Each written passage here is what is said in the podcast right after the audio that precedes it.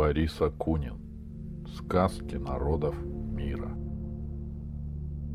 Счастье Бахтияра.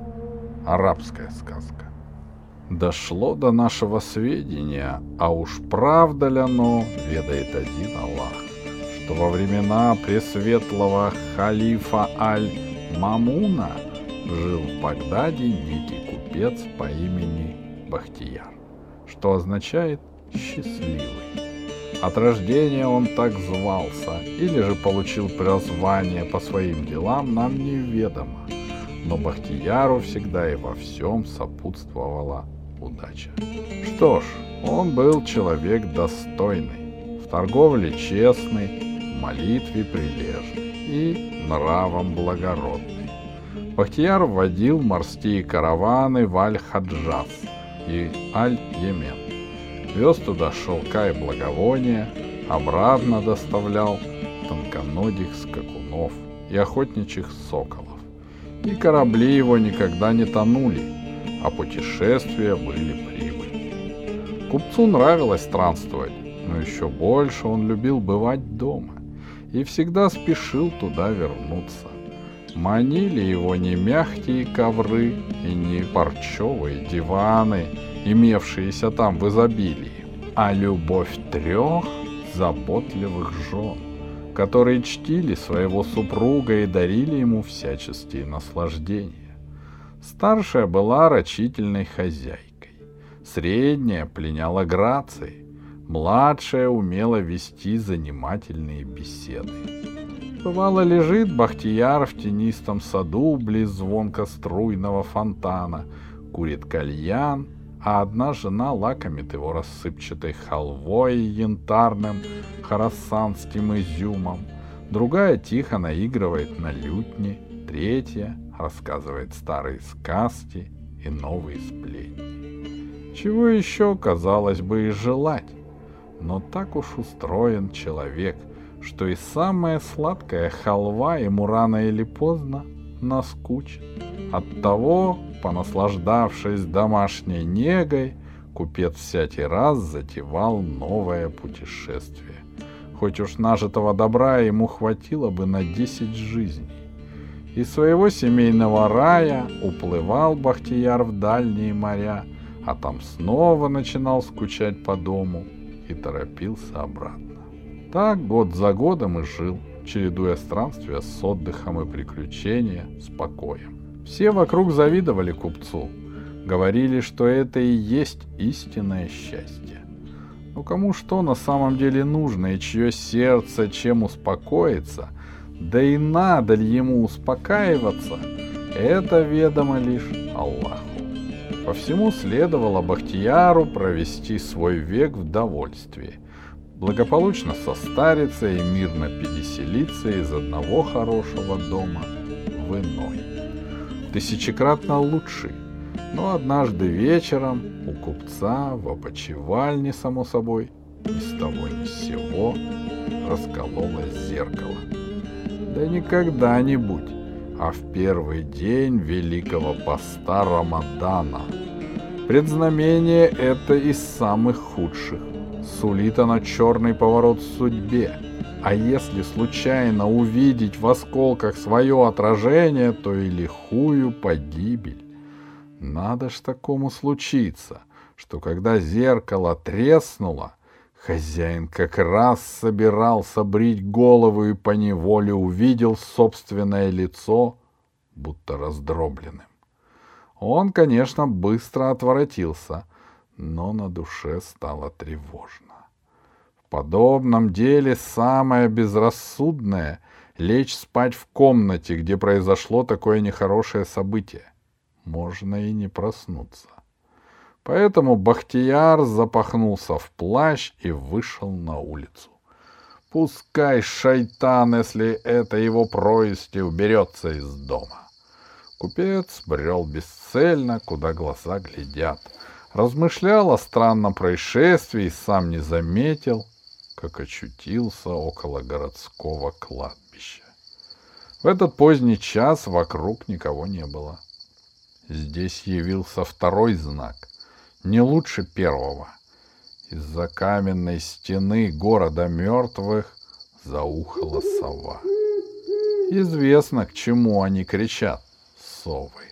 А больше всего Бахтияра тревожило, что Багдад не лес и не болото, и совету взяться неоткуда, ежели это не проделки скверной силы. «Пойду-ка я лучше домой», — подумал купец. «Переночевать можно и не в своей опочивальне, а у какой-нибудь из жен». Но тут было ему и третье знамение. Всяк знает, что нечистые наваждения ходят троицей, которой поклоняются неверные. Под ногами у Бахтияра будто сгустилась тьма, сделалась чернее ночи и шуршащим комком метнулась через улицу. Миг спустя купец увидел, что это черная кошка. Ох, быть беде! Повернулся он, пошел от кладбища прочь, повернул за угол и чуть не столкнулся с женщиной. Она была закутана в черное до самых глаз. В лунном свете они казались огромными, как у газелей, и сияющими, как звезды. Никогда еще Бахтияр не видел таких глаз ни у одной женщины. Смотрел бы в них и смотрел. «Храбр ли ты?» «Незнакомец?» — спросила черная женщина звенящим голосом. «Если нет, ступай своей дорогой». «Да уж не трус», — ответил Бахтияр. «Как на его месте сказали бы девять мужчин из десяти, потому что умный Малах делает лишь каждого десятого, а больше и незачем. Впрочем, храбрости Бахтияру и вправду было не занимать. Трусливые купцами-мореходами не становятся. «Тогда спаси меня!» — взмолилась газелеокая женщина. «Меня преследует заклятый враг. Он всюду меня выслеживает, хочет убить. Я чую, он близко!» И поведала такую историю. Вышла она замуж за человека, который ее недолгое время любил, а потом вдруг люто возненавидел — не иначе в него вселился злой джин и помрачил его разум. Дважды муж кидался на нее с ножом, и в первый раз спасло ее только чудо. Пришлось ей бежать из собственного дома. Свидетелей ведь не было. Никто бы бедной женщине не поверил. Но во второй раз Помешанный, отыскав беглянку, попытался зарезать ее уже средь бела дня на улице. Еле его оттащили. Поскольку кровь не пролилась, никакого наказания безумцу не было. Но судья, хвала его справедливости, объявил брак расторгнутым, а женщину свободной. Но все одно нет мне покоя, — говорила разведенная жена, плача сильным плачем. «Я переезжаю с места на место, таюсь, но одержимый всюду меня находит. Обернусь, вижу в толпе его горящие злобой глаза. Или в окне вдруг мелькнет его перекошенное лицо, и я снова бегу, бегу. Нынче вечером на закате около мечети я снова его повстречала — он сидел среди нищих, переодетый дервишем, щерил зубы. Я бросилась оттуда, сама не знаю куда. К себе возвращаться боюсь. Бреду по пустым улицам, оглядываясь, все кажется, что сзади крадется он. Она дернулась, обратясь назад. От резкого движения Никап приспустился с ее головы, и Бахтияр на миг увидел лицо омытое луной, оно было светлее и прекраснее небесного светила. Слушая странный рассказ, купец думал, не помрачил ли шайтан женщине дух, так что ей мерещится небывальщина и заставляет страшиться собственной тени. Но теперь, пораженный такой красотой, не то чтобы поверил плачущий, но сделалось ему все равно — Правду она говорит или бредит. Женщина смущенно поправила свой головной убор, а Бахтияр подумал, как бы еще разок, хоть краешком ока, увидеть ее несравненные черты. «Ничего не бойся», — сказал он. «Я отведу тебя в безопасное место. Никакого харама и бесчестия тебе от этого не будет. Человек я семейный, и в моем доме есть женская половина. Скажи только, как тебя зовут?» «Вахида», — ответила женщина. «Имя это означает единственное». Сколько Бахтияр ее не успокаивал, по дороге Вахида все оглядывалась. И когда они достигли оживленных кварталов, страх только усилился. «Как выглядит твой враг?» — спросил купец. «Я тоже буду на чеку». Женщина с содроганием сказала. «У него молодое лицо, и седая, как хлопок, борода, а глаза сверкают, словно расплавленное железо.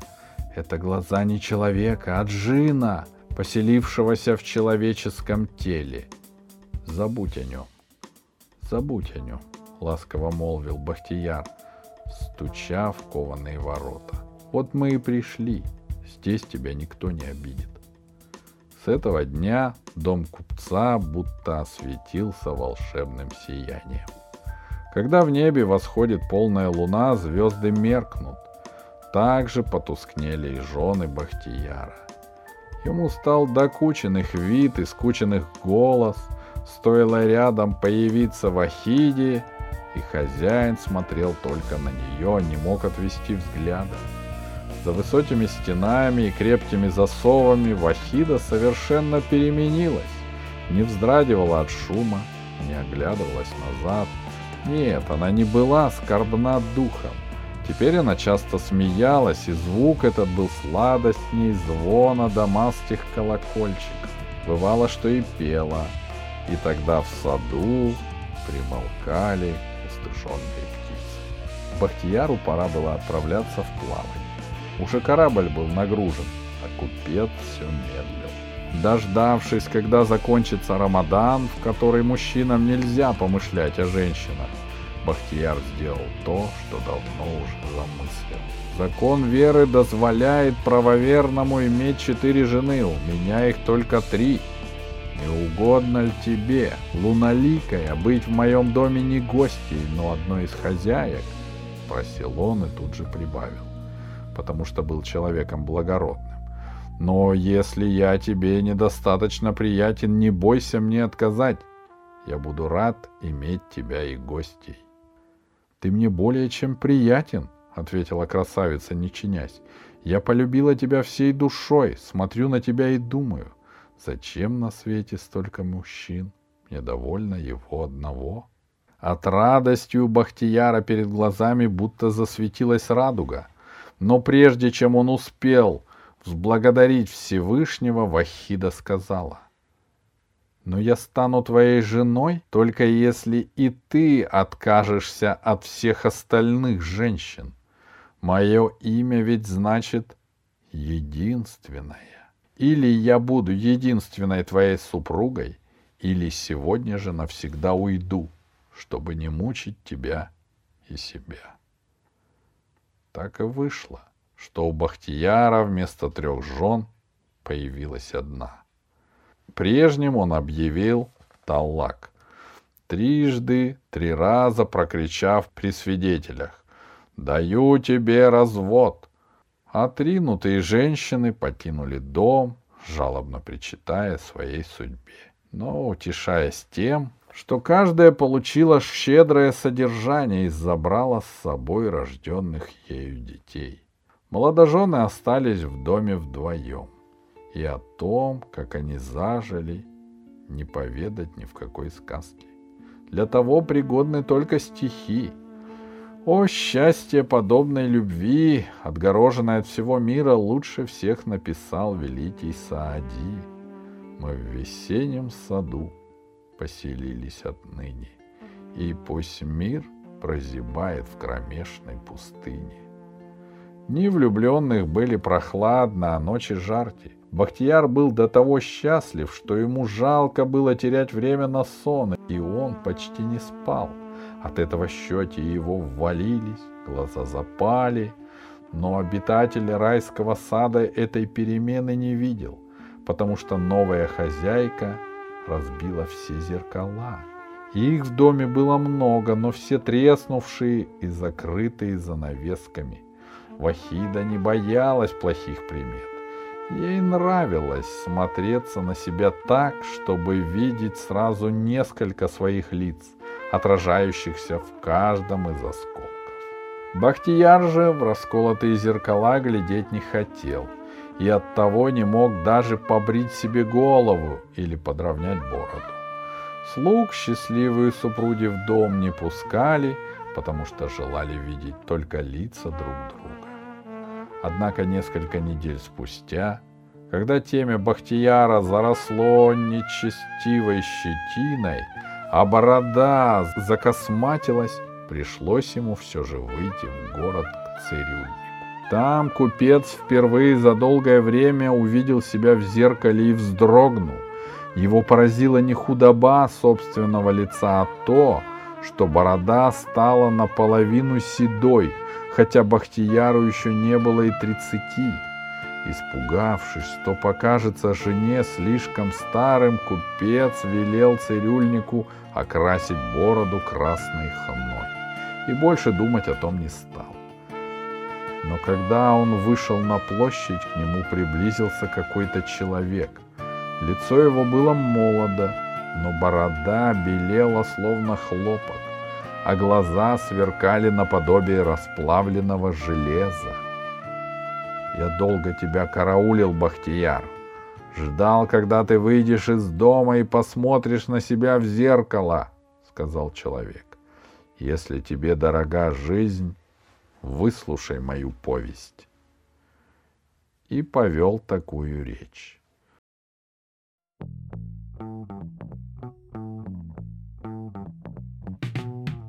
Зовут меня Амар Ибн Хатиб.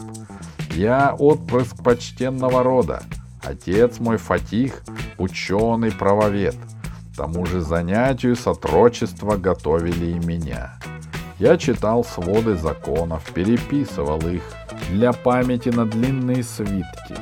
Выучил наизусть тысячи хадисов. Дух мой был покоен и праведен. И вот родитель приобрел мне хорошее место в суде.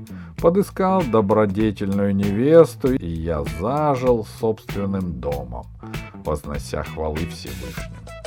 Но однажды Проходя ночной порой мимо кладбища Аш-Шариф, я повстречал прекрасную девушку, заливающуюся слезами, и с той минуты моя жизнь уже не была прежней. Тут Бахтияр, вначале слушавший рассказ враждебностью и недоверием, затрепетал. Амар же продолжал. Проникшись участием в горе незнакомки, я привел ее к себе домой — дал кров и приют, а дальше случилось то, что не могло не случиться. Она овладела моим сердцем и приручила мой рассудок, как дрессировщик приручает льва. Я стал воском в ее руках, и когда она сказала, что желает быть моей единственной женой, «Ты развелся с прежней», — пробормотал Бахтияр бледнее. «Говори скорей, что было потом».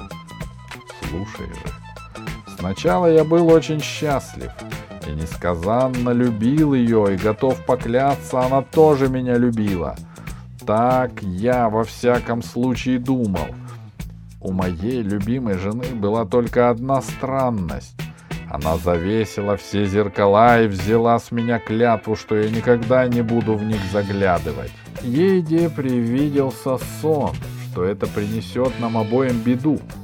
Я послушался, я с радостью исполнял любые ее приходи. Но в прошлом году произошло землетрясение. То самое, когда развалилась мечеть Абу-Бакра. Помнишь? Мой дом, благодарение Аллаху, устоял. Но во время тряски прямо к моим ногам со стены упало одно из завешенных зеркал. И я, не намеренно, случайно, увидел в осколке свое отражение. Моя борода была седа, как у шестидесятилетнего старика. И я очнулся, глаза мои открылись, я понял, что моя жена — моя погибель. Из-за посидевшей бороды, — удивился Бахтияр, — моя борода тоже наполовину побелела. Если такова плата за великое счастье, то пускай. Должно быть, за сорок дней я получил его столько, сколько другие за сорок лет. А дальнейшее я знаю, можешь не рассказывать. Ты сошел с ума и захотел убить Вахиду. Ты сейчас безумен.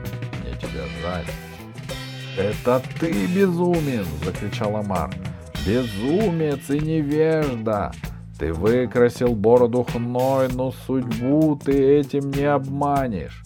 Не седины я испугался, нет!»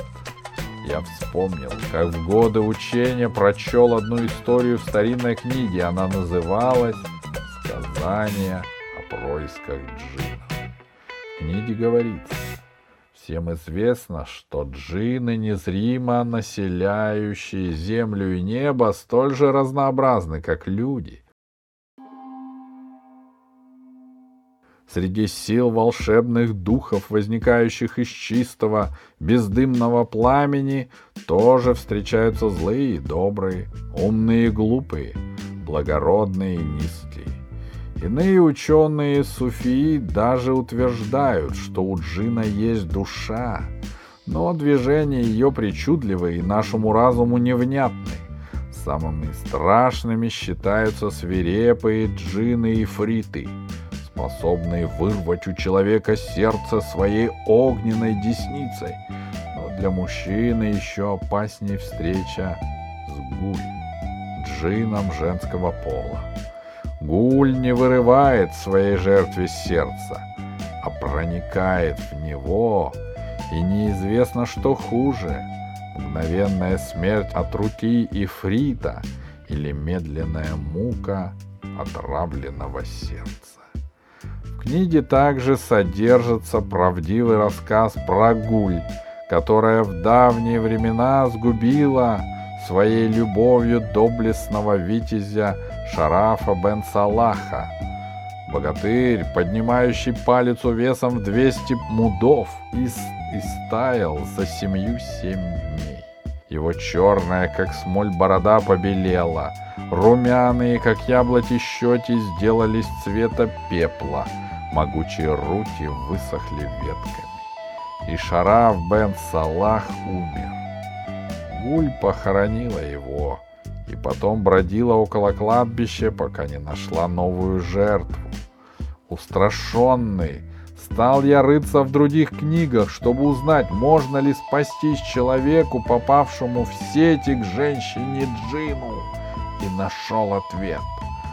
Надо закалить булатный кинжал на огне смоковницы, читая заветную сумму, и потом поразить дьяволицу в самое сердце не дрожащей рукой.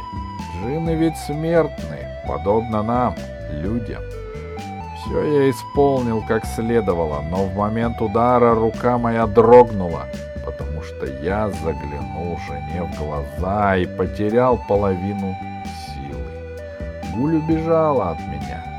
Я знал, что должен отыскать ее и довершить начатое иначе она будет и дальше изводить людей. Я выследил ее, но опять сплоховал. И теперь все, что я мог, повсюду следовать за ненасытной тварью, чтобы предостеречь следующего, кого она зачарует. Но отныне я свободен. Я свой долг исполнил. Этот кинжал твой. Поступай с ним и со своей судьбой, как захочешь. Потрясенный Бахтияр воскликнул. «А почему ты больше не хочешь ее убивать?» «Убить Гуль может только тот, чьей супругой она является перед Аллахом. Я муж разведенный. Теперь жизнь Джина в твоих руках». С этими словами он положил перед купцом оружие и удалился. Бахтияр же посмотрел на кинжал и горестно зарыдал. Колдовская любовь вышла из его сердца, и оно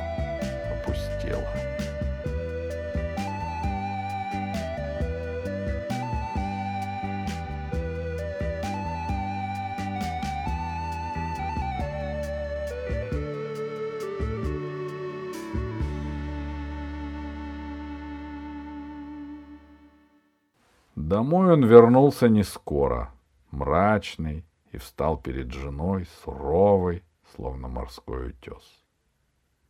«Я знаю, кто ты. Ты гуль. Ты меня обманывала. Амар Ибн Хатиб мне все рассказал». Вахида не побледнела, не задрожала. — В чем я тебя обманывала? — сказала она. Сколько раз ты сам повторял, что я не похожа на обычных смертных женщин. Разве я с этим спорила? Да, я гуль.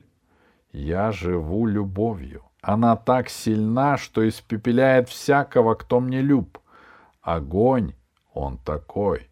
Что ты прячешь за пазухой? Заговоренный кинжал? Вот тебе моя грудь, бей. Только не из-под тишка, как омар а глядя мне в глаза. И посмотрел Бахтияр в ее огромные черные глаза, и пустое его сердце наполнилось вновь.